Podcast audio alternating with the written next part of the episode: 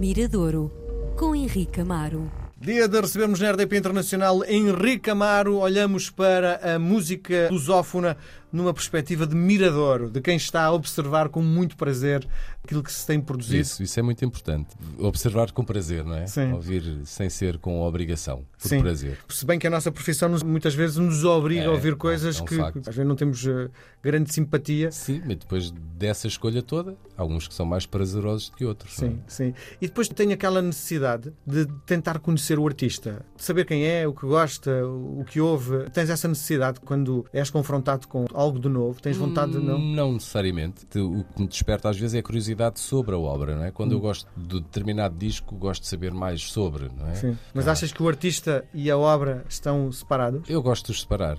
Porque pode, repara, pode haver questões, diria, até mesmo ideológicas, Sim. não é? Eu gosto de fazer a separação, porque depois estás a. Imagina que há um lado pessoal que tu não te identificas no artista, mas a obra dele é uma valia, não é? Grande. Hum. Sim. Pode, e, e eu não gosto muitas vezes de pôr em causa o gosto que tenho pela obra por uma possível antipatia que tenho por Sim. uma posição do, do Engraçado, artista. que isto já me aconteceu, isso que estás Sim, exatamente a dizer, não é? Sim, e isso também vem com a experiência, não é? Sim. Porque também já passei por essas situações. E às vezes ao contrário. Ao contrário também é, sei lá, teres um grande apreço pela pessoa e a obra não te diz muito ou não te diz nada, Uhum. Não é? Que é sim. também. Sim. não- eu não gosto de experimentar isso. Sim. Portanto, gosto sempre de fazer essa distinção. Cada sítio no seu galho, não é? Sim, sim. Sim, não vamos dizer cada macaco. Sim. E quem nos traz hoje? Hoje trago o Cabrita. O Cabrita é saxofonista, já falámos de- muito dele por aqui, porque hum, o saxofone é um instrumento que. Não é fácil, não é? Não, não é fácil, é, é um instrumento que não tem destaque como tem uma guitarra, como Sim. tem algum- até mesmo os teclados. Eh, dentro do pop rock está lá, às vezes é visto quase como um. Não é um adereço, mas pronto, é um instrumento que ajuda a construir uma sonoridade. E depois, quando. E, e muitas vezes é conotado com. Onde ele realmente tem total liberdade é muitas vezes no jazz, não é? Sim. Ou no funk, ou nos, noutras linguagens.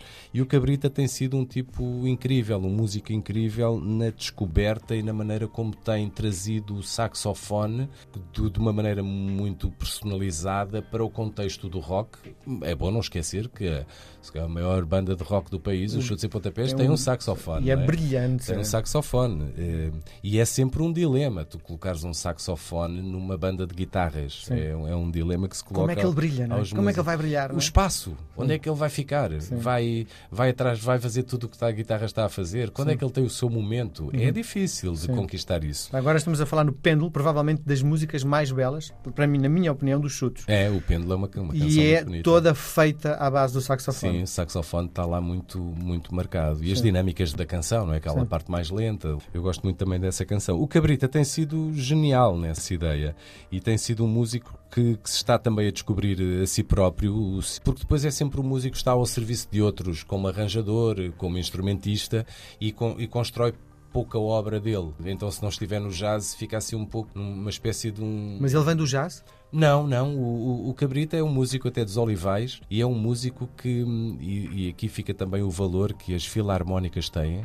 Que as, as escolas que funcionam dentro de- das orquestras filarmónicas são escolas e foram durante muitos anos escolas de música para muitos Sim, músicos. formador. São escolas de formação para muitos músicos e o, o Cabrita faz parte da Sefuco, que é, é- eu não sei, mas é uma das mais antigas do país. É aqui é nos Olivais, aqui bem perto da, da rádio, nos Olivais, em Lisboa. Tem mais de 100 anos e o Cabrita foi para lá muito miúdo aprender o seu instrumento.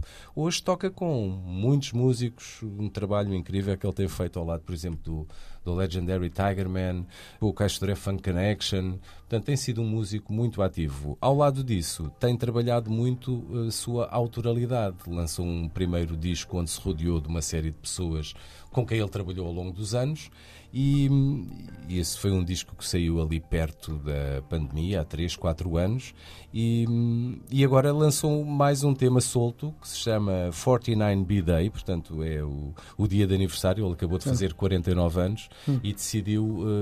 eh, é um pouco. Homenagear-se. Homenagear-se a si próprio. Sim. Não é homenagear-se, mas é olhar também para o tempo, não é? Sim. Como é que.